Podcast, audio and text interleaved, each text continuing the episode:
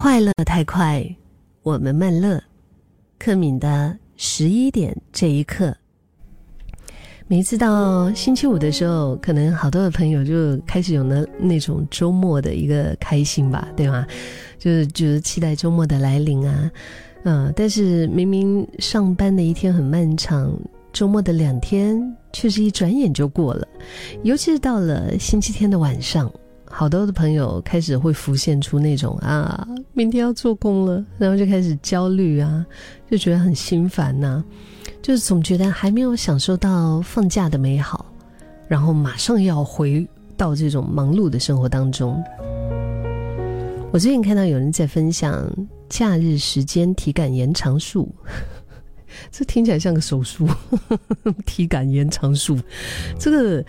他大概说的就是，如果我们觉得，嗯，这个周末过得太快哈，可以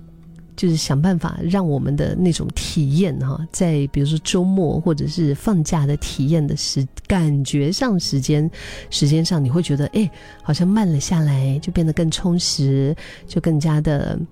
就不是那种一眨眼就没有掉的。所谓的这个延长术，它的关键是什么呢？就是要把放假的时间。好好的用在自己想做的事情上，尽可能的开始放假前就是准备好放假想要做的事，还有心情，来好好的迎接假期的时光。第一步，我们可以怎么做呢？我们重新的安排一个星期的时间，然后我们把每一个星期需要重复做的一些生活杂事，移到这一个星期中间的时候来处理。其实按照这样的建议哈，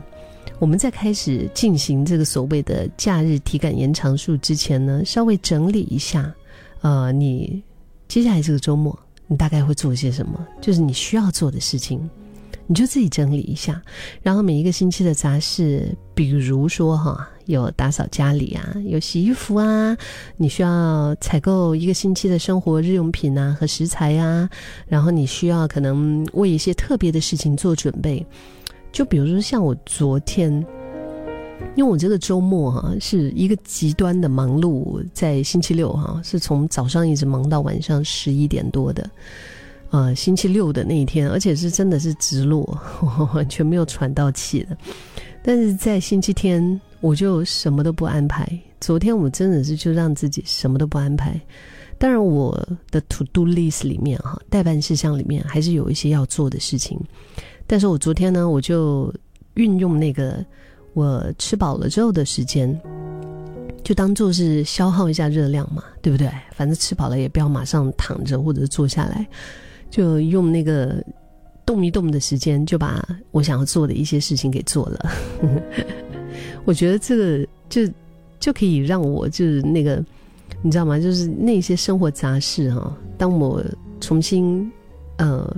在处理的时候，其实我昨天没有特别感觉到，哎，我有做了什么事，但是真的是有好好的休息。所以刚刚提到的第一步，嗯，就是我们把每一个星期需要重复做的一些生活杂杂事，如果可以的话，你把它移到周间来处理，然后你可以重新安排一个星期的时间，就不一定非得要在周末的时候才做这件事。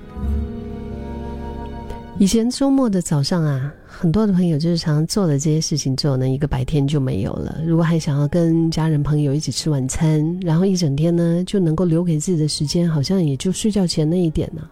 对不对？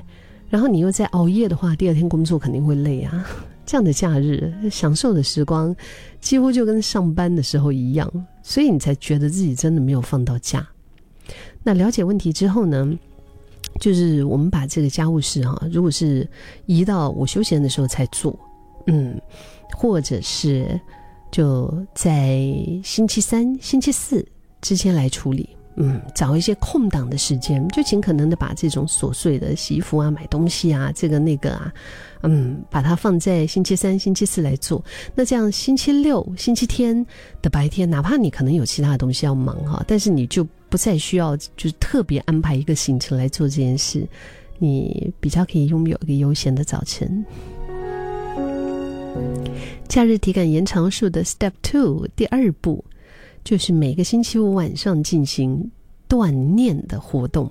我没有讲错嘞，不是锻炼，不是锻炼哦，是锻炼。你要锻炼身体吗？不是那个锻炼身体啊，它这个断呢是砍断的断，念是念想念头的念，锻炼。OK，锻炼行动，断掉工作日的那些负面情绪。你没有发现哦？常常我们没有办法好好享受周末的困扰，就是我们会把上班的那种压力跟烦躁延续到休息的时候。星期六、星期天，你明明已经在休息，明明是放假的时候嘛，但是你还在烦恼上班的内容，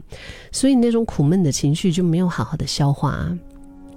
那为了我们可以调整这样子的状况，每个星期五，嗯，你下班之后，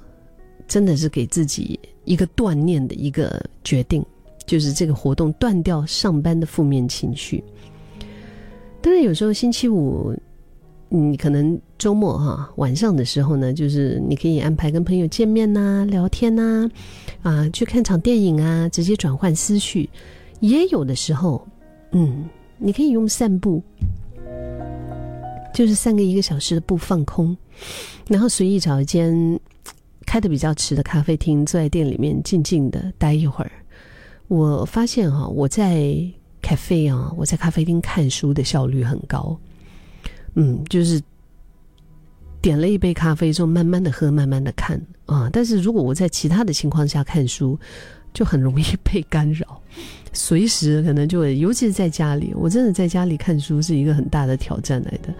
嗯，随时可能会想到突然要做什么，然后我就被打断了。所以你可以选择做一些自己喜欢的事情。如果隔天还是有一些忧郁的话呢，就试试看。睡醒了之后，出门吃个丰富的 brunch，一个早午餐啊，我觉得这个是绝对的一个仪式感。嗯，然后你你就会觉得哇，周末了，不用赶时间上班啦，对不对？吃饱了之后，元气和精神也会满满呐。好，第三步哈，这个假日体感延长术 Step Three，这个真的要你放下屠刀，你觉得你做得到吗？你知道我要说什么了，对不对？就是跟这些三 C 产品或者是工作联络，嗯，暂时断交呀，暂时断交，就是最最后一点呢。这个也是我自己还在努力建立的一个假期的习惯，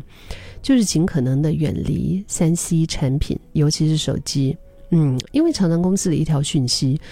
就很有可能会把我立马拉回工作的情绪里面哈，嗯，所以你在假日断联，就是不被三 C 或者是社群平台影响，周末